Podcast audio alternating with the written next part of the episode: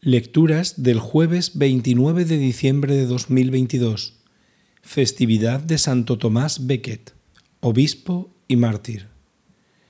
Primera lectura. Lectura de la primera carta del apóstol San Juan. Queridos hermanos, en esto sabemos que conocemos a Jesús, en que guardamos sus mandamientos.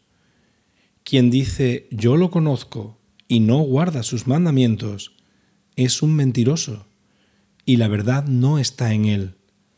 Pero quien guarda su palabra, ciertamente el amor de Dios ha llegado en él a su plenitud. En esto conocemos que estamos en él. Quien dice que permanece en él debe caminar como él caminó. Queridos míos, no os escribo un mandamiento nuevo, sino el mandamiento antiguo que tenéis desde el principio.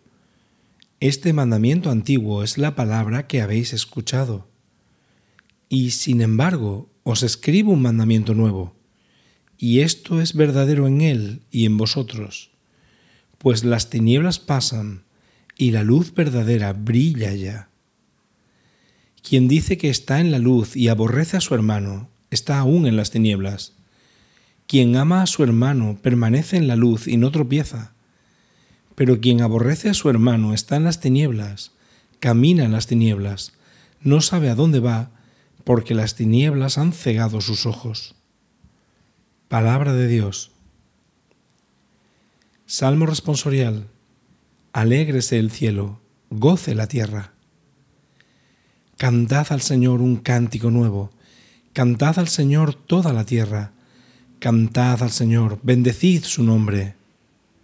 Proclamad día tras día su victoria, contad a los pueblos su gloria, sus maravillas a todas las naciones.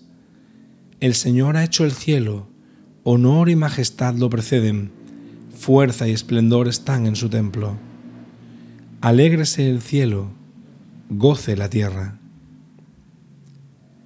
Evangelio Lectura del Santo Evangelio según San Lucas. Cuando se cumplieron los días de la purificación, según la ley de Moisés, los padres de Jesús lo llevaron a Jerusalén para presentarlo al Señor, de acuerdo con lo escrito en la ley del Señor. Todo varón primogénito será consagrado al Señor. Y para entregar la oblación, como dice la ley del Señor, un par de tórtolas o dos pichones.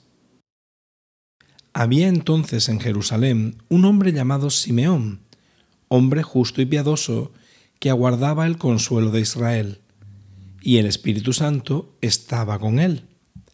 Le había sido revelado por el Espíritu Santo que no vería la muerte antes de ver al Mesías del Señor. Impulsado por el Espíritu, fue al templo.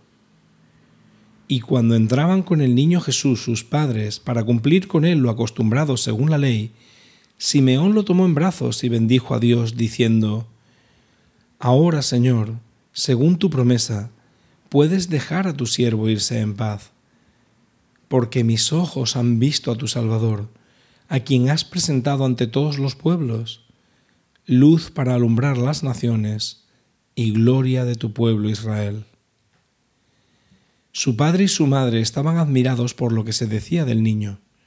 Simeón los bendijo y dijo a María, su madre, Este ha sido puesto para que muchos en Israel caigan y se levanten, y será como un signo de contradicción, y a ti misma una espada te traspasará el alma, para que se pongan de manifiesto los pensamientos de muchos corazones.